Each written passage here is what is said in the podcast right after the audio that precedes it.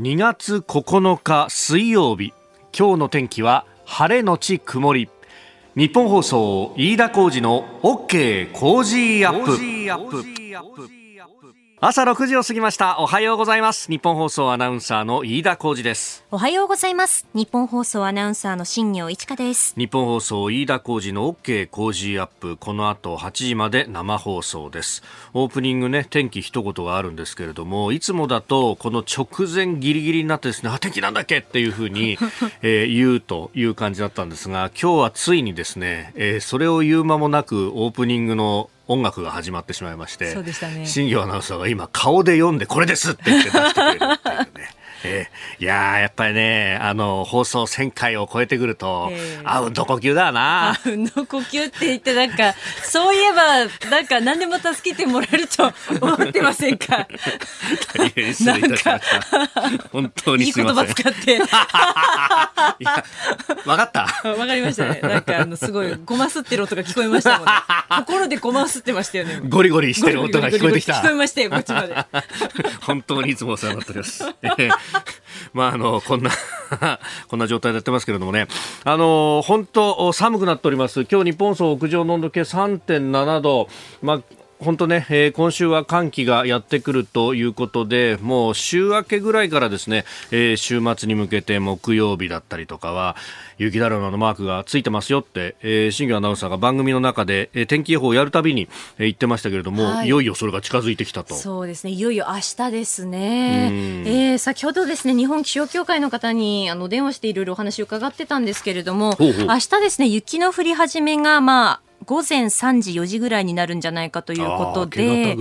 そうですね、明け方ぐらいから降り始めて、午前中はもう雪が降って、その降ったものがそのまま積もっていくような形になりまして、え日中、沿岸部は雨が降るんですけれども、あの気温が明日ほとんど上がりません。えー、東京都心、予想最高気温が3度。最低気温は2度。まあ、そうするとね、はい、それね、大体その、まあ、気温が出てくるところって、まあ、いわゆる百葉箱みたいな、はい、ちょっと地上からこう距離のあるところだから、じゃあ地表面はというと、0度近辺で、そうなると積もったものが、これ、雨が降ると溶けるよなって素人考えで思うんだけど、うん、溶けないかもしれないね。シャーベット状にちょっとシャリシャリするかもしれないですよね。で、そしてまた夜雪が降りまして、え金曜日日付が変わって、まあ、明け方ぐらいには今の時点では止むんじゃないかというふうな予報にはなってるんですが、積雪が、えー、関東地方は北部と南部山沿いが10センチから20センチ、えー、そして南部平野部、東京都心も含めまして5センチから10センチという今見込みになっていますので、まあ、冬用のあの、ね、タイヤであったりとかタイヤチェーンだったり、あとはその雪道で買い出しに行くことって結構危なかったりしますので慣れていないと、今日のうちに何か買い物がある方は済ませておいた方がいいかもしれないですね。なるほどね、今日一日の備え方によって、まあ、明日日、明後日変わってくるぞっていう感じになりますね。はい、あの我々、まあ、私も新業アナウンサーもあなたとハッピーの中継枠ををやっていて、まあ、そうすると夏は夏で暑くて 本当ひいひい言うんですけれども冬は冬でこうやって雪がっていうことになるとね、えー、それ用の準備もしなきゃって言って中継に行ってましたよね、ねはい、雪の中で中継とかあった？ありましたよ。雪がもう降ってている中で中継でもマイク持つだけでも全身震えるような寒さで、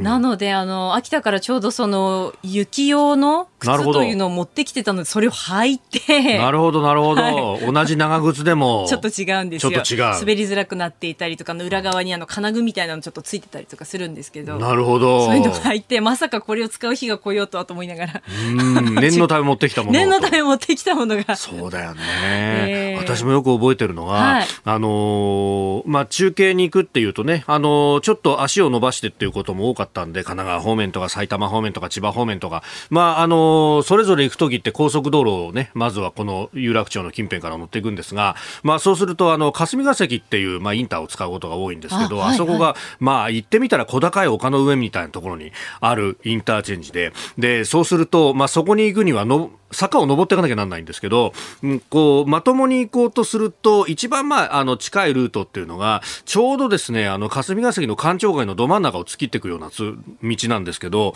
そこが、あの、結構きつい坂なんだよね。はあ、そこそこきつい坂で、で、あの、左に財務省があって、右に外務省があるっていう。で、これあの、桜並木で綺麗なところなんですけど、坂がきついんで、あの、いいだ、今日はちょっとあっちは通れねえって言って、あるドライバーさんが、あの、国会の方を回っていくとかね、やっぱなだらかなルートとか知ってる人は知ってんだな、みたいな。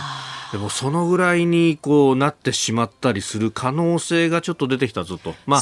ね、ね、特にノーマルタイヤ履いてるとね。ねえー、ですんで、えー、ちょっとね、今日のうちにいろいろと備えておいていただければと思います。はい、えー、気象の情報等々もね、またあのアップデートして、えー、この番組の中でも、あるいは日本放送各番組でお送りしてまいりますので、ぜひラジオをともにしながら、えー、今日も一日お付き合いいただければと思います。あなたの声を届けますリスナーズオピニオン。この OK 工事アップはリスナーのあなた、コメンテーター、私、田新行アナウンサー、番組スタッフ、みんなで作り上げるニュース番組です。ぜひメールやツイッターでご意見お寄せください。えー、この後6時半過ぎ、北京2022東京オリンピックレポーター、荒井川裕二アナウンサーによる生レポート。まあ、今日のね、えー、新聞は、えー、一般紙もカラー釣りで、えー、羽生結弦選手のね、えー、姿というものを出しておりますけれども、昨日行われた、えー、フィギュアスケートの男子ショートプログラム、その模様等々を伝えていただこうと思っております。えー、そして7時台のニュースですけれども今日のコメンテーターは数量政策学者の高橋洋一さん、えー、まずは街角景気5ヶ月ぶり悪化というニュース。それからウクライナ情勢アメリカとドイツ首脳会談。フランスとロシアも首脳会談を行っています、えー、それからアメリカ政府が日本への渡航を最も厳しい中止勧告に引き上げというニュース。コロナ関連、えー、さらに日本の鉄鋼への関税上乗せを一部免除するというアメリカ側の発表、えー、そして林外務大臣が11日クワッド日米豪印の、えー、外務大臣会合に出席。12日には日米韓でも協議をするということです。メールツイッターこちらです。メールアドレスはコージーアットマーク 1242.com アルファベットすべて小文字で COZY でコージーです。コージーアットマーク 1242.com です。ファックスは0570-021242 0570-021242ツイッターはハッシュタグコージー1242ハッシュタグコージー1242です。今週は三和酒類からいいちこ下町のハイボール1ケースを毎日10人の方にプレゼントします。ご応募は20歳以上の方に限らせていただきます。プレゼントの応募おはがきでもお待ちしています。郵便番号100-8439日本放送飯田工事の OK 工事アップまで。えそして、ポッドキャストでお聞きのあなたにはコージーアップの番組ホームページにプレゼントの応募フォームがあります。こちらに住所やお名前、電話番号を登録してご応募ください。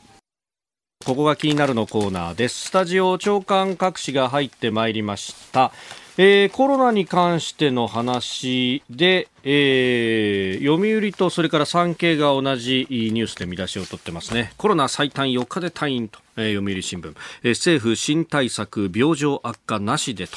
えー、いうことで、えー、厚生労働省がこのオミクロン株対策の強化策として、えーまあ、あの入院日から4日での退院を推奨するということを柱とする新たな方針を発表したということであります。まあ、あの病状の悪化の恐れがないという入院患者について、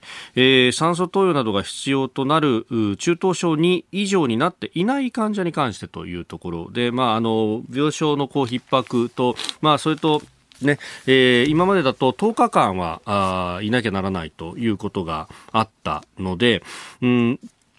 まあ、その辺でこうベッドが回っていかないということがあるというところですが、まあ、あの現場のね、えー、お医者さんなどが、えー、それこそネット上でつぶやいてたりなんかもしますけれども、いや、そうは言っても、じゃあ、そのじゃ退院した人たちがどこへ行くんだと、まあ、転院先もないぞというような、えー、指摘もあります。まあ、あの想定しているのは自宅療養というようなことが多いのだろうという感じです。で、あの新対策の中にですね、保育所でマスク推奨ということも出てきております。これ先週あたりから、ね、あの、こういう方向なんじゃないかということが報じられ、そして大臣が、えー、記者の質問にも答えたりなんかしてますけど、2歳以上にマスク推奨っていうのは、うん、まあ、あの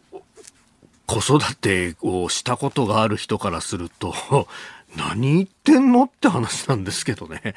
2歳児マスクするはずないじゃんっていうのと、まあ、あの、中にはですね、まあ子供によるんだけど、結構こう、あのぐらいの時期だとまだよだれ結構出る子は出るんわけですよ。で、よだれでべちゃべちゃになったマスクって、まあ、あの、空気通さなくなっちゃうんで、それはそれで今度危険にもなるぞという話もあるんで、うーん、これ、いや、子供からの感染広がってますからね、やっぱりマスク出さないといけませんよね、みたいなところで決めちゃったのかなと思うと、まあ、もちろんね、こういう時に、あの、政府の新対策とかっていうのは、エクスキューズはちゃんとつけていて、えー、現場の様子を見てなんていうことが、一応は書いてあるんですけど、表にですね、2歳以上マスクっていうことが出てしまうと、まあ、それつけざるを得ないし、で、保育所でしょ？そうすると、あの、昼に散歩に連れてかなきゃいけないわけですよ。で、あの、そうするとね、あの、近所の公園とかで、えー、なんで子供がマスクしてないんだ？新対策でマスクしろって言われてるだろう？なんていうふうに言われた時に、これ、ね、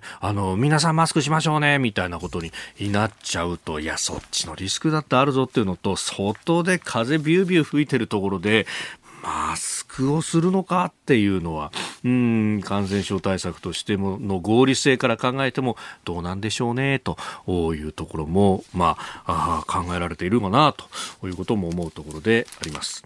えー、それからあの昨日も、ね、昨日産経がすでに報じてましたけれども台湾が食品禁輸、えー、大半解禁と、まあ、福島など5つの県からあ取れている、えー、農産品あるいは海産物というところ、まあ、これはあのいいニュースだなというところです、えー、そして、まあ、あウクライナ情勢について毎日新聞仏読仲介外交活発化ということも出ております。で気になるニュースなんですけれども産経のですね、えー、総合面の中で、えー、あるいはウェブ上でもね、えーえー、出てましたけれども、えー、3面です、えー、海外記者五輪取材に苦戦。中国当局警戒強める。人権問題現地通訳。良くない質問という見出しが書いてあります、えー、このオリンピック取材に関してですね言論の自由が果たして守られているのかどうかというところで、まあ、中に入ってですねバブルと呼ばれる、まあ、中で取材をしている、まあ、それこそね、えー、日本総からも荒井川さんが言っております。荒井川さんまさにバブルの中でこう必死に取材しているというところですが。じゃあ、あの現地にもともといた北京特派員と呼ばれるような人たちっていうのはバブルの外でですね、まあ、あの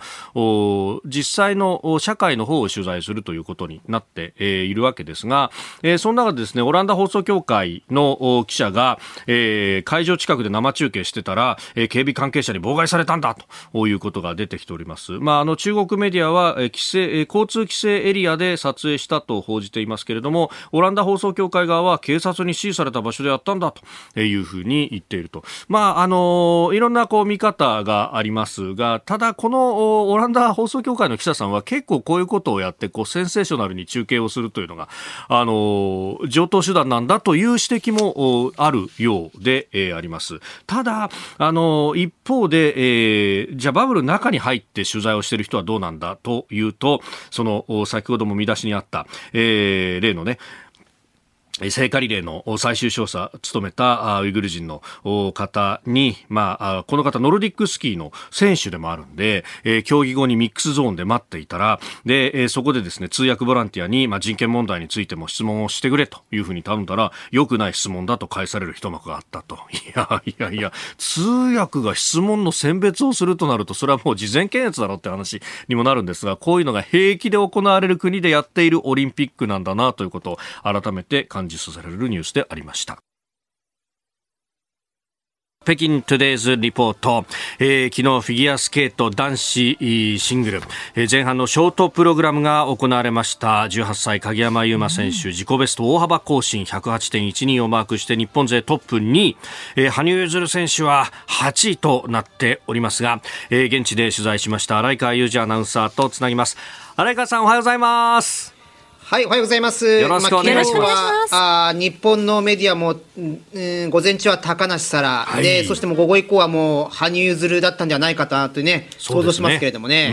ええー、羽生8位ということになってしまいました。はい、えー、まあ実はね、あの演技始まる直前に私もあのリンクにどうにか間に合ったんですけれども、中国でもあの羽生結弦って大人気でして、で、あのまあオリンピックの場というのはとにかくこの報道陣記者席に我々も座りますけれども。報道目的以外で例えば自分のね個人のスマートフォンで写真撮ったりなんてことはまずできないわけですよ。そういうのはあのボランティア係員の方に注意される、監視されているところもあるんですけれども、これあの中国での大会に限らずですね、これ国際大会何でもそうなんですが、昨日は羽生選手がリンクに来た瞬間に、はい。一斉にあの記者席の後ろに立っているボランティアの係員の女性たちがみんな iPhone を取り出して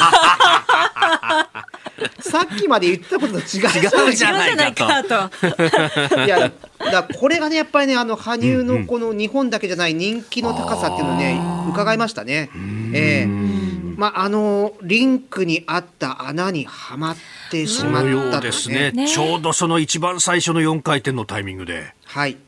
あの私も見ていて、これ、あの演技構成表ってあらかじめわれわれも分かっているので、まず最初は4回転サルコーというジャンプですねということで、構えてわれわれ見ていたんですが、はい、あれ、ふわっと飛んで1回転だっていうのに、ちょっと記者席もざわつきましたね。はい、で羽生選手、その競技直後に、まあ、正直、皆さんよりも僕が一番ふわふわしてると思うんですけど、ちょっと嫌われたなと思ってますと、まあ、リンクに、まあ、嫌われたというふうな表現をしましたね。あのこの1回転になってしまったことについて自分の穴じゃなくて他のスケーターの穴が存在していてちょうど滑っているところにその穴があって、えガコッとはまっちゃってったというふうに言っていたんですけれども、あの羽生選手登場したのがこの全体の第4グループ、29人中の第4グループだったんですが、はい、まあ、その3人目が羽生選手の演技、えー、この第4グループの前には整氷が行われていましてね、ただその後6分間の練習が与えられているんですよ。はい、おそらくその時にできた穴だったんではないかなと。いうことなんですよね。えー、まあ明日フリーを迎えるということになるんですけれども、えー、えー、まあ、もう怖いものはないんでと、はい、羽生選手、ちょっとこう苦笑いっぽく、そういう表情を浮かべていたんですけれども、うん、あのトップがネイサン・チェーンになりましたね、アメリカの最大のライバル、はい、しかも世界最高得点、ノーミスでした、113.97、えー、羽生が95.15、もう18点以上開いてるんですよね。これを巻き返すのは厳しいかなと。厳しい。はい、えー、18点差というのはなかなか、あの、明日、実はその、羽生選手はまだ誰も飛んだことがない4回転、はいアクセル、えー、アクセル、えー、クワッドアクセルと言われてるね、えー、ジャンプを飛ぼうとずっと続けてきて、えー、実は昨日ショートプログラムでこの4回転アクセルを使うのはフリーなので、ショートプログラムでは必要がないのに、朝の練習でこれ飛ぶ練習をしてたんですよ。もうこのフリーに向けて、ね。えー、あの実際には成功せずに両足で着氷ということになっていたんですけれども、まあ、それぐらいこう意識して練習してきてこのフリーに向けてっていうところがちょっとこう集中が先にフリーに向きすぎていたのかなという気もしましたけれどもね。えーまあ、ネイサン・チェン選手、実は記者会見で、はい、えー、この羽生選手について触れていまして、まあ、オリンピックの場だと残念なことではあるが、必ずしも計画通りにいかないこともあると、まあ、でも彼は真のフィギュアスケートのアイコンだっていう表現をしたんですね。まあ、いわゆる象徴であると、まあ、彼の立場を奪うことはできないというふうにも擁護はしていたんですけれども、まあ、果たしてこの羽生がどういう演技をしてくれるかということになりますね。なるほど。えー、あれがさ、今日は？はい。今日はですね、また私180キロ離れた山、張家港に向かいます。はい。えー、日本時間の夕方以降、今度はノルディックスキー複合の渡部暁斗選手登場、33歳。はい。はい、2大会連続ここまで銀メダルなんですね。今回、悲願の金メダルを目指すということで、こちらの取材に行ってまいります。なるほど。お気をつけて、荒川さん、朝からいつもすいません。ありがとうございます。いえいえはい。楽しみにしてます。ありがとうございました。失礼します。えー、荒川裕二アナウンサーに伝えてもらいました。えー、今朝のコメンテーターは数量政策学者高橋洋一さんです。引き続きよろしくお願いします。よろしくお願いします。えー、羽生結弦選手ね、メールやツイッターもたくさんいただいてます。佐藤さん50代、えー、茨城牛久の方、えー、昨日のフィギュアスケート羽生選手8位と波乱ありましたが、フリーでは開き直って頑張ってほしいですね。しかし仕事なんで生でテレビ観戦できないのがちょっと寂しいですと。うん、まあ、あの、オフィスアワー真っ只中で待ってますね。そうなんですよね。えー、えー、横浜市神奈川区67歳の主婦の方、和子さん、えー、ショートプログラム残念ですね、気持ち切り替えてフリー応援しますと。いうふうにいただいております。なんだかんだ言って結構見てる人もいるという感じですか。お聞きの配信プログラムはニッポン放送飯田浩司の OK コージーアップの再編集版です。ポッドキャスト YouTube でお聞きの皆さん。通勤や移動中に最新ニュースを押さえておきたい方。放送内容を少しでも早くお聞きになりたい方。スマホやパソコンからラジコのタイムフリー機能でお聞きいただくと放送中であれば追っかけ再生も可能ですし放送後でも好きな時間に番組のコンテンツを自分で選んでお聞きいただけます。ポッドキャスト YouTube に盛り込まれていないコンテンツや最新ニュースと気象情報スポーツの結果やエンタメ情報リーダーアナウンサーとコメンテーターとのフリートークさらに医師が週替わりで登場。健康や病気の治療法を伺う早起きドクター。さらに肌道子さんの「いってらっしゃい」黒木ひとみさんの対談コーナー「朝ナビ」など盛りだくさんです。ぜひ日本放送のエリア内でお聞きの皆さんradiko radiko のタイムフリーでチェックしてみてください。あなたと一緒にニュースを考える OK コージーアップでは7時台最初に取り上げるニュースはこちらです。街角景気5ヶ月ぶり悪化。東日本大震災以来2番目の下落幅。働く人たちに景気の実感を聞く内閣府の景気ウォッチャー調査で1月の景気の現状を示す指数は前の月を19.6ポイント下回って37.9となり5ヶ月ぶりに悪化しました。新型コロナの感染急拡大への懸念から大幅な低下となり下落幅は東日本大震災があった2011年3月に次ぐ過去2番目の大きさです。まあ、12月と比べると1月、うん、顕著に、まあ、結果が出ました、ね、まあ、そうですね。あの10、12ってあのちょっとコロナが落ち着いてたんで、はい、結構よくてあの GDP のあの四半期の速報も、まあ、年率いなんだっけなあの4か5ぐらい伸びたんですよね。はい、ね、うん、伸びたんだけど またこれであれですよね。1、2、3は落っこちそうですね。うん。まあこれね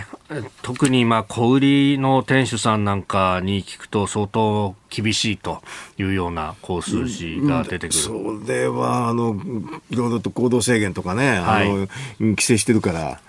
それは落っこちますよ。うん。まあ、それこそね、先ほどあった家計調査でも2021年の数字が出てきましたけれども、うん、まあ、あの品目別で見ると、まあ、旅行だとか、うん、あるいはこう外食だとかというところは、もう7割減とかね、ひどい数字になってますよね、だから実はあのこのこういう時に GDP ギャップってなんだけど、はい、GDP ギャップはあの10、あの12でちょっとは縮まる。たはずなんだけどこれでまた13でガタって増えるでしょ？そうすると結構まだ開きがあると,、はい。えっと多分なんていうかな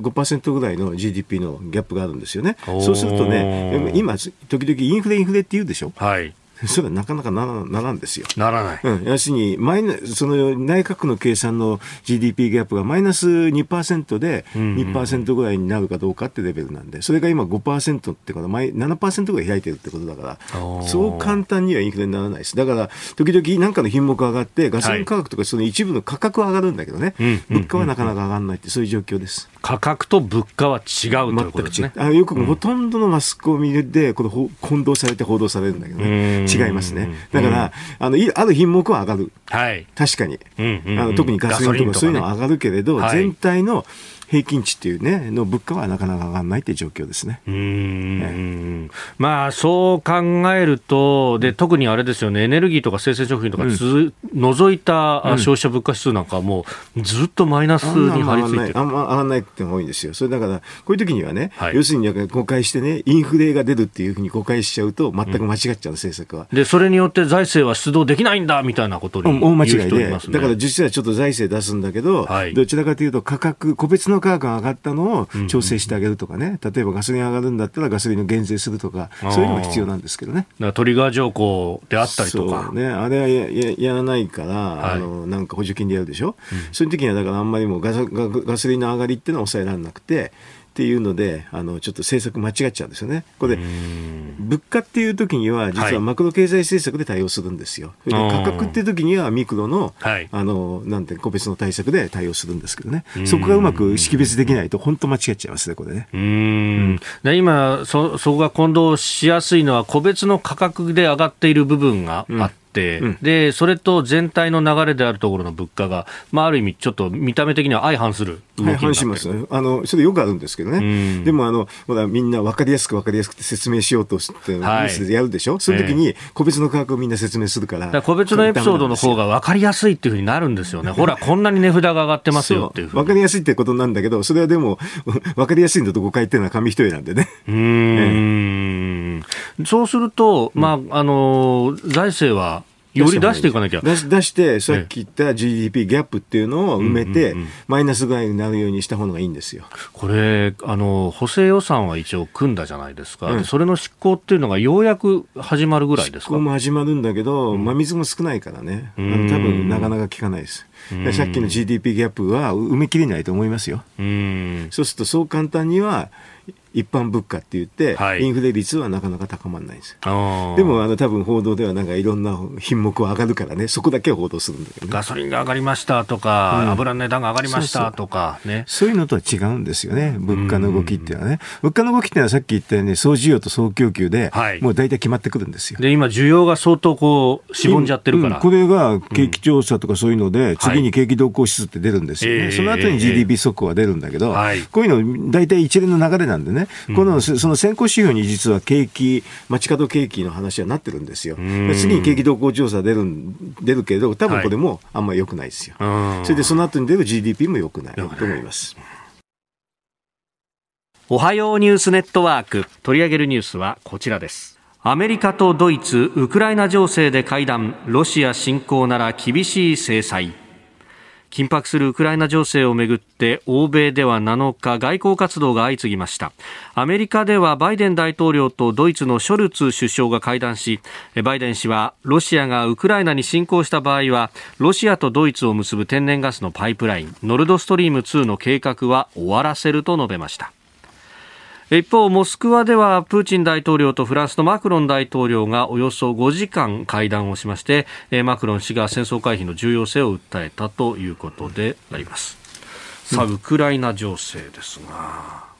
これあの会談が成功したのかどうかってよく分かんないんだけど、はい、なんとなくこの話だと先の話でしょ？このノード2はあのノードスリム2は、は。い、すごい先の話話っていうか、まあ、今もできてると思うんだけど、ね、稼働の話でしょ？先の話ですよね。今の話はうまくいかなかったんじゃないかな。うん。なんか、あのー、あまり会見のね、様子なんかを見てても、ええ、温度感に差があるなという感じだった、ね、それはそうでしょう。あの、うん、ドイツは、はい、えっ、ー、と、今、現に、あの、パイプラインの依存で天然ガス依存を受けてるんでね。かなり依存してるから。だから、それで、あの、去年はあれですよね、風も吹かなかったから、太陽、あの、なんだっけ、風力があんまり良くないでしょ。はい。だから、全体でね、えー、それで、一方でね、原発はどんどんどんどん、あの、廃炉しちゃってて、今年3期で終わるのかな、あの東日本大震災以降、メルケルが、えーと、脱原発って言って、本当に廃炉しちゃったんですよね、だからそれが響いてるはずなんで、そうすると電力はフランスから買う、それであとロシアからも買うってんで、それであと国内はまだ石炭も残ってるってんで、非常に苦しい状況ですよね。だからそこが表に出ちゃって、ウクライナでは何も言えないっていうのが、基本的な構図ですからね。さすがにこうヘルメットだけかというふうに批判があって、まあ、ドイツも300人規模ぐらいですか、うん、えー、兵員も出すというような話も出てますけれども、うん、まあそうは言っても、経済的にはかなり大きな立場なのにこれかよ。っていうのがそうでしょ、それで、だからアメリカなんかはでしょ、その日本の LNG をね、はい、あのちょっとそっちに回せないかという話にも出てるわけでしょ、えー、日米韓、うん、あ日中韓の LNG をなんとか回してくれみたいな話がね、でもよくよくよく考えて、アメリカがあのシェール増産すればみんな終わるんだけどね、なんでそれをしないのかな、もうこの際だから一時的だって言ってね、やればいいんじゃないかなと、はい、そしたら、あのね、エネルギー価格下がって、あのロシア経済にもダメージになるから、経済制裁するよりかは、そっちの あの支援の増産は効くと思いますけどね。うん、えー、今日の日経新聞の一面は、ヨーロッパ LNG 輸入4倍という1月の数字というものが出てきたようですね、ね、これも脱炭素化の動きがあるから、はい、あの要するに、えー、っと CO2 あんまり出さない LNG の人気が高まるんだけど、でもそれ結局、巡り巡ってエネルギー価格みんな高くなんですよね。うん、えー、まあ、ガスにつれて原油の値段も上がるし。えーだから、ね、シェール増産すればね、それと逆の話になってね、はい、いいんでいいんですけどね。なんでバイデンさんはややらないのかな、環境はだからかな。だから要するに、人の国、人の話ばっかりするんだけど、自分のところでやらないんだよね。だからそういうのはあれですよね、はい、あのいろんなな、前のトランプと安倍さんだったら、安倍さん言ったと言うと思うんですよ、トランプに。本当やりなさいよと。うん、今そこまでいかないんですよね。うん、まあ、バイデンさんにそういうこうアドバイスをするような関係性の首脳っていうのもなかなかいない。んでしょ、今はね。あのなんかまあ、あの岸田さんなんてまだあの直接の対面もしてないくらいですからね、一回あのグラスゴーでちょこっとあっただけでしょ、実際会談はしてないわけですからね。うんそうそうそう、確かに、えー、ドイツのショルツ首相が会談をしたって聞いたときに、会談するんだ、ちゃんとバイデンさんも。しますよ、あれだからね、日本の方のマスコミでね、はい、外務省経由の取材できないって言って、えー、あれ、そんなことないねあの、ちゃんとホワイトハウスの見てると結構やってましたよ。なんかオミクロンだから、ね、できないみたいなこと言って、あれっていうね、案外、案外、そうそう、案外そこそこやってます。あの、ホワイトハウスのやつ見ると。やっぱりなっていう、ね、それはそうでしょ。外務省の発表違うじゃない。ニューヨークにね、あの、はい、ほら、えー、っと、行く予定も1月の最初あったでしょ？あの、えー、各国連のね。国連の話ね。行って会ってくれるはずなんだけど、はい、会うのが嫌だっただったことでしょ、はっきり言えば。バイデンさんから見たら。うん、で今回の,、まあこのウクライナの話もそうだし、まあ、危機の課題だから会わなきゃならないっていうのもあるし、うんでこれね、まあ、アメリカも国内向けという感じで強くは出ますけれども、うん、で一方で、まあ、環境左派に配慮してシェールは出さないと、なんか各国ともに国内事情に足をこう絡め取られてるような感じがあります、でも国内事情は、アメリカでガソリン価格高くなってるでしょ、はい、中間選挙負けるって話になると、これはね、表現する可能性もあると私は思うん。ですけどね、まだまだアメリカの場合、ガソリン価格って非常に大中間選挙とか選挙に影響あるんですよ。うん、えだから高くなった時には結構不利、政権と不利になるんでね。そうすると背に腹変えられないっていうんで、あの、シェール増産とかね、あり得るとは思いますけどね。で一方で、えー、ロシアとフランスの首脳会談がありました、うん、まあ、ここあの、マクロン大統領が融和しちゃうんじゃないかみたいなね、うん、えー、危惧がヨーロッパの中であったようですけれども。うんどうなんですかね、あの日本の国内の報道だと、なんかこう、怪獣路線とか、融和路線みたいなことを言いますけど、うん、海外メディアは強硬姿勢崩さずみたいな感じで、うん、こういうのはちょっと、なかなかね、あのいろんな駆け引きがあるんで、分かりづらいですよね。うん、当面を回避するっていうのを、あのね、思う、なんか重点に思う思うと、多少はね、でも、NATO にね、ウクライナが入りたいって言ってるから、はい、入りたいって言ってるのダメっていうのは正直言ってなかなか苦しいと思いますけどけどね、ロジックとしてね。うん。うん、だって NATO、あれでしょ、ウクライナ入りたいって言ってるわけで、あとグルジアもそうでしょ、ジョージアも。ジョージア。だから入りたいって言ってる国を拒否するのは結構難しいと思いますけどね、いくらフランスが NATO の国であってもね。うん。これ、日本としてはどう動くべきですか、ね、これは、あの、はっきり言うと、あのグローバルパートナー国ってんで、NATO とは協力関係があるんですよね。はい、だからそういうので、ちょっと、まあ、見てる。でも、あの、あれですよね、ウクライナの時にあんまりも日本が貢献しないとね、え北方領土来た時にね、あの、ヨーロッパがやってくんない、協力してくんないでしょ？だからこれ北方領土の時のことを備えて、はい、ある程度協力しておいた方がいいと思いますけどね。うん、制裁も含めてね。うん、まあ、それこそね、あのイギリスやアメリカの駐日大使館の大使の方々は G7 で強調するんだぞ分かってるだろうなみたいなそれはそうでしょ。う、うん、それはあの、ね、当当面北方領土の話なんて進展しないんだろうから、うん、ここであれですよね。あのロシアに強硬姿勢に来られると困るから、はい、まあ、そこそこ G7 の話では一致してた方がいいと思いますけどね。えー、そしてもう一つのニュースがこちらです。アメリカ政府、日本への渡航、最も厳しい中止勧告に引き上げ。アメリカ政府は7日、新型コロナウイルスの感染拡大が続いているとして、アメリカから日本への渡航について、安全度を示した情報を4段階で最も厳しい、渡航の中止を求める勧告に引き上げたと発表しました。えー、アメリカの CDC 疾病対策センターがあこの日本の感染状況について、えー、一段階引き上げたということで、まあ、それに沿った措置だということだそうですが。うんまあ、日本もいろいろと渡航制限してるんで、ほとんどの国はまあ、行かない方がいいっていうことになってるんでね、うんうん、今、そういう意味ではみんな 行かない方がいいっていうのばっかりなんですよね。でこのなんつうと、日本のほかにもキューバとか、えー、っとあと,、うんとアルメニアとか、オーマン、オマーンですか？もう入ってるってことなんだけど、ちょっと数字調べたら、うん、あれですよね、キューバなんていうのもうピークアウトしてるのにね。なんでかね。よくわかんないですね、こういうのってね。なるほど。えー数字も低いしね、うん、で日本とアメリカは今大、まあ、アメリカがすごく下がってきて、日本とアメリカはまあ結構近い数字になりつつあるんですけどね。うん。まあ、アメリカはもともと、ね、感染者数、相当。すんごい上がったのがすぐもうすぐ急速に下がってきたでしょ、で日本もだから、日本もはっきり言うとね、うん、もう今前後ぐらいがピークなんですよ、大体。うん、だからあの、これから大体ね、過去最高が言いづらくなってくるんですよね、ちょっとずつ、ちょっとずつ。すぐではないですけどね、うんうん、なんとなく今、頂上にいる感じですね。うん。まあ昨日ね、あの国会答弁に立った尾身さん、うん、えー、分科会の議長ですか、うん、座長ですが、あのそれこそピークアウトした後は高止まりするんじゃないかとか、そういうことをおっしゃっていましたけれどもね。高止まりってどこが高いか低いか分かんないですけど、もともと日本は低いから。高止まり、一般的に言うとあんまりしないんですけどね、上がって下がるんですよね。それはあの、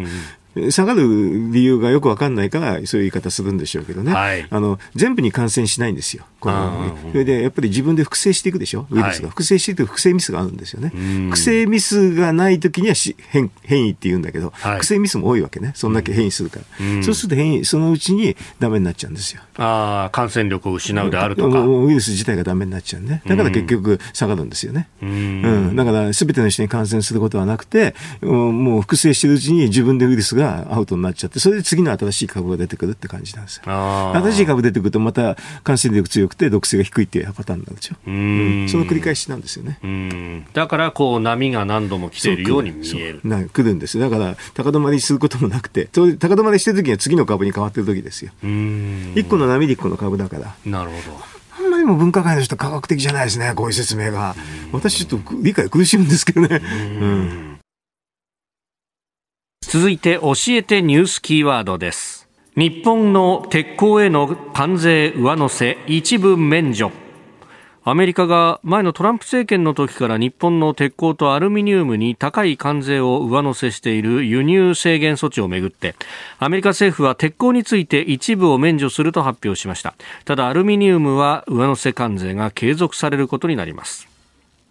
昨日朝バイデン政権が発表したということでありますが、うん。これ、なんか EU との、ね、交渉もそうですね、EU はあの報復関税かけてるから、結構交渉簡単なんですけどね、はい、日本はあれだったらね、これ、報復関税かけてなかったから大変だし、あのトランプも TPP 抜けちゃったんでね、うん、TPP の枠の中でも話がしにくかったんで、こういう形に今なってるんでしょうね。はい、TPP に入っていればね、はい、あの抜け、抜けなければ結構簡単に外せるはずなんですけどね、逆に言うと TPP 抜けるからやったトランプやったかもしれないんですけどね。あうん、まあ、あのトランプさんのあの当時は、えー、アメリカの国内に雇用を戻すんであると、ね、鉄鋼も自国で作るんだというところで、まあ、関税という話になりましたが、うん、作れないんじゃない？これ、正直で、日本製のやつは。うんうんうん、この高性能のものだからちょっと品質が違うんでね、はい、だから結果的に関税かけておいて、アメリカ国内が困ってるって、それで今、あれでしょ、アメリカがもうインフレになりそうだから、あのこれはあの総需要が総供給上回ってるんですよね、はい、インフレインフレに本当なりそうなんでね、うん、そうするとこういうのでもちょっとね、不批判が出ちゃうかもしれないし、ということかもしれませんけどね。関税がかかった分だけ、まあ、この鉄鋼の価格が上がるというところで、まあ、インフレ圧力。そうそう。いやになる可能性あるかもしれませんからね。うんまあ、これね、もともとの大元をたどると、やっぱりそこは中国に対してっていうところの部分、まあ、特にそ、ね、かなり鉄鋼をダブつかせていたというところがありますよね。そうねそういうのがあったんでしょうけどね。うん、でもやっぱりこういうのはね、あのほら、えー、っと TPP の枠が入ってるか入ってないかだいぶ違いますよね。で TPP の話すると、あのほら台湾が今度、被爆がなくなったでしょ？はい、あんなのは、ね、やはりあのままだと、はい、まあ、あの東日本大震災にこう50か国ぐらいかな、40何カ国ぐらいが輸入制限して、はい、それで今残ってるのは確か14か国かな、えーと、41か国がみんな外したんですよね、で TPP に入ってる国はみんな撤廃してるから、やっぱりこれ、すごく意味があるんですよ。それでで今度台湾も TPP 入りたいって言うでしょ、はい、まあ、絶対無理ですよあのままじゃ。うん、うん、輸入制限かけたままだと。それで結果的に輸入制限残ってるのはあの台湾が抜けちゃったから、はい、韓国と中国しかないんですよ、中国はまず TPP 無理ですねこれはね。こうなってくると。無理ですねこれはね。それでイギリスと台湾あの台湾が今今度輸入停止はしないけれど、はい。まあ、他のあの証明書をつけるとかそういう規制なんですよね。そうするとイギリスにもね TPP 入るんだったらこの証明書はやめてくれって言えるんですよね、はい、だってその TPP 入ってる国はみんな撤廃してるから。まあね、実際、ちゃんとチェックはしてるし、安全なものしか出してないということを考えると、うん、追加で証明書ってことそうそう、過重過重規制なんでね、だからこういう時にいろんな枠組みやると便利なんでね、日本もね、TPP のルールメーカーでしょ、はい、だからね、いろんなこと言えるんですよ、これから。TPP に入りたいの？これだったらこれなくせって。だ台湾にもね、はい、今の話、輸入停止してんだけど、証明書つけるって今度なるわけね。えー、これも外せって言えるんですよ。えー、イギリスでも言えるんだ。この証明書は非関税障壁じゃないですか。言える言える。だから、ね、結構こういう時に枠組みがあるのは重要でね、今回のこのね、鉄鋼の話も TPP の枠組みがないから結構大変なんですよ。うん、TPP の枠組みがあったらね、違うだろうと、これはルール違反だろうって簡単に言えるんですよね。うん、で、これアメリカ TPP 復帰、まあ日本はずっとこれそれを求めてますけれども、うん、どうですか、バイデンバイデン政権はすぐ復帰できないんでしょうけど、だからいない間に日本の天下だから、そのうちに、その時に国際交渉力でね、あのやって、もう中国は入れないよって、韓国も無理よと言ってね、あの、イギリスと台湾はね、輸入規制を撤廃、ね、福島産品をね、撤廃するんだったら OK よっていう言い方できるんですよ。うんうんいや、ある意味、今が一番チャンスと。一番チャンスですよ。だって、イギリスも、相性台湾も入りたいって言ってるでしょ、TPP に。で、ルールメーカー日本ですから。うん、ルールメーカーは強いんですよ、国際、あの、政治の、あの、ばあのね、あのね、舞台では非常に強いんですよね。だからみんなルールメーカーになりたいわけだ。アメリカが抜けてくれたんで、日本がルールメーカーになってるんでね、今ね。はい非常にいい立場ですよね。お確かに日本がルールメーカーとしてっていう、なかなかそういう、うん、なかなかない、だからこれ、アメリカが抜けたから、まあ、ある意味こう、棚からボタンをしてきた棚ぼたですよ、まあ、でも、あのその頑張ったけどね、そこで汗をかいたっていうところですよね。アメリカ抜けても頑張ったっていうのはあるんですよ、だからね、よくね、TPP、亡国論言ってる人がいるんだけど、大違いでしたね。うん。で、これがその経済安全保障にもつながっていくということ。もちろんそうでしょ。うん。うんだから、いろんな意味でルールメーカーになって国際舞台でね、はい、あのトップ走るなくて大変なんだけど、それなりのあの国益もありますからね。アメリカとの話はまあこういう形で、はい、あの枠組みなくても、ある程度話はできるんですよ。まあ、今度、ね、経済閣僚の2プラス、経済版2プラスをやろうというような話も、うん、この間のオンライン首脳会談の後出ましたね。それはアメリカもあれでしょ、あの中国と対峙してるからね、はい、日本をね、あの中国と同じ扱いしてたらまずいでしょう。うん、うん、それはそうでしょう。だからそれはだんだんだんだんあのなんかなんていうかな同じ民主国が似たような制度になりつつあってね、えー、あのやっぱり中国対中国って話が結構色濃くなると思いますけどね。うん。まあ TPP を拡大していくなり、あるいはそことこうドッキングする形で日米の、まあ、FTA なりをもうちょっと拡大するとか、そういうこともありますか、ね。まあ、イギリスも入ってくると、アメリカもバイデン政権も2期目があればね、うん、そういう話ができるんです今はちょっと無理でしょうけどね。中間選挙がいずれにせよ終わるまで、ね、終わって、終わって2期目があればね、あのバイデン政権もあのなんか入るかもしれないしね。うん、これで入らないとこういうので非常にいつも大変ですよね、一個一個やり取りしてね。日本があのおとなしいから報復関税かけてないから余計こじれちゃったんです。ああいう時に報復関税かけてた方がいいんですよね。お互いにやめようって言ってね、えー、その後のきっかけを作るためにもね。なるほど、えー続いて、ここだけニューススクープアップです。この時間、最後のニュースを、スクープアップ。林外務大臣、11日、クアッド会合に出席、12日は日米間で協議。林外務大臣は11日にオーストラリアで開く日本とアメリカ、オーストラリア、インドによる協議、クアッドの外相会合に出席し、自由で開かれたインド太平洋の実現や、北朝鮮の核・ミサイル対応などについて話し合います。また12日にはハワイで行う日米韓外相会談にも参加します。クワッド、まあ、対中国と。うん。クワッドって4って意味ですよね。はい、あの、えっ、ー、と、日、米、豪、インとね。はい。でも、クワッドって言葉は、私はもうねこう、こういう外交の用語としては定着してるんですけどね、はい、今の北京オリンピックでクワッドアクセルでしょ。うんうん、そうですね、羽生結弦選手のね、ね移動クワッドアクセルって言葉になるんでしょ、これから。えー、なるなよ、うん、なると思いますね。うん、クワッド、クワッドってね、つついまじ私ね、クワッドアクセルと一緒になっちゃってさ、と思いましたけどね。まあでも、こののクワッドって日本初の話がね、こんだけ大きくなってよよろしいことですよね。うん。自由で開かれたインド太平洋っていうのもね。うん、これはだから画期的なね、あの、日本初の言葉なんだけど、はい、これがもう定着してしてますよね。だから非常によろしいんだけど、まあ、アメリカなんかの国務省の話見てると、オーカスの方が上と大きいんですよね。あうん。やっぱりあのイギリス入れてね。イギリスとアメリカとオーストラリア。オーストラリアの話が結構大きくてね。はい、だからクワッドもね、あの、オンカスの方にくっつくようにしていったらいいのかな、私なんか思いますけどね。なかなかどこまでできるかわかりませんよね。あの、オンカスの方は、あの、源泉の共有とかそういうのあるでしょ。はい。うん、クワッドの方の話はまだお話なんですよね。うん。なかなか、あの、具体的策までいかないし。ええ。うん。まあ、あのオーカスの部分は、もう日本も入れて拡大すべきなんじゃないかっていうような議論がアメリカの指揮者の中からは出てきてます、ね、あ絶対あの、まあ、私、ずっと前から言った原子力潜水艦っていうのは、非常にいい抑止力になるんでね、はい、それでそこで核兵器じゃなくても、まあ、巡航ミサイルでも OK なんですよね。そこであの沈んでる時にあの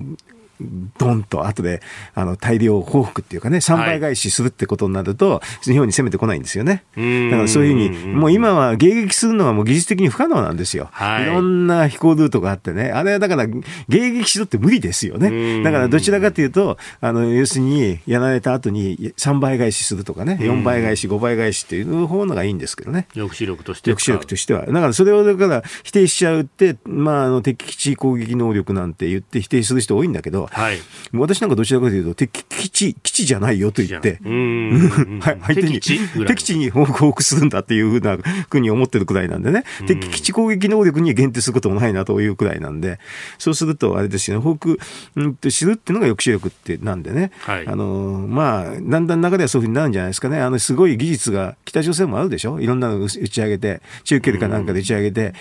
なんか最後ヒュルヒュルヒュルって回るとかね、えー、そんなのは無理ですよね。迎撃してっていうね、弾道弾だと計算できるんですよね、うん。はい、だから迎撃が可能なんだけど、うん、あんなに動きになったら無理ですよ、だから、どちらかというと、あのね、源泉か、もしくは普通の潜水艦でもいいですけどね、後で報復するって方がいいですよね。うん。まあね、原子力潜水艦の話になってくると、まあ、それこそ比較三原則だとか、いろいろ言うよね。いろいろ。でも比較三原則って日本を守るためにもなきゃだめなんでしょ。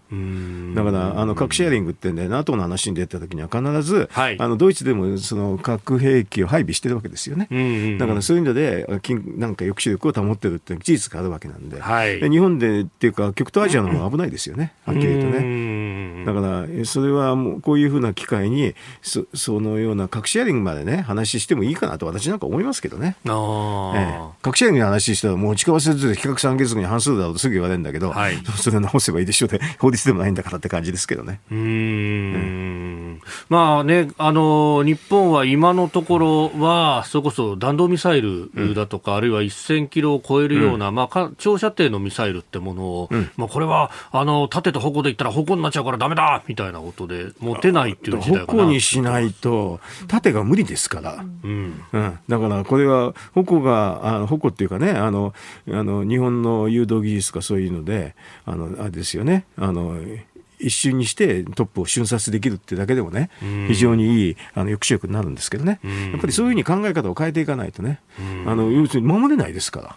技術的に無理ですよ。うん確かにあの自衛隊の士官とかと話していると、うん、田さんね、専守防衛ってすごくいい言葉に聞こえるでしょ、専守防衛ってただね、いきなり本土決戦なんですよ、わかりますか、この このリスクがっていうふうに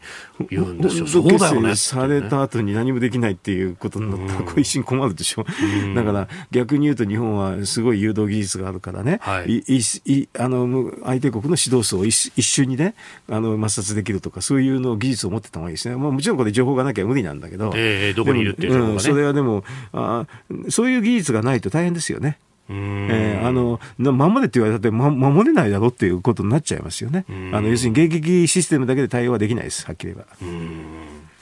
で、あの一方で12日、うん、まあ週末ですけれども、ハワイで日米韓の外相会談と、うん、まああの日韓の外相の電話会談等々というのも行われていて、例のあの佐渡の金山の、うん世界文化遺産登録に関してというところで、うん。うん、まあ、ややりやったらよろしいんですよね、あれあのやらないで不先輩になったらもっとまずくなってね、要するにあの、うんとあの登録のね、はい、あのメンバーは、来年になったら韓国になるし、その次には中国も増えるからね、どんどんどんどん確率が減るんですよね。世界遺産委員会のメンバーっていうのはね、そうだからそれがあるんですよね。急いでやんなきゃいけない。ただ問題は日本の方で、なんかもう、あの、やらない方針がはっきり言って前から決まってたらしいんでね、その体制ができてないっていうのが問題ですよね。だから今すごく焦ってますけどね。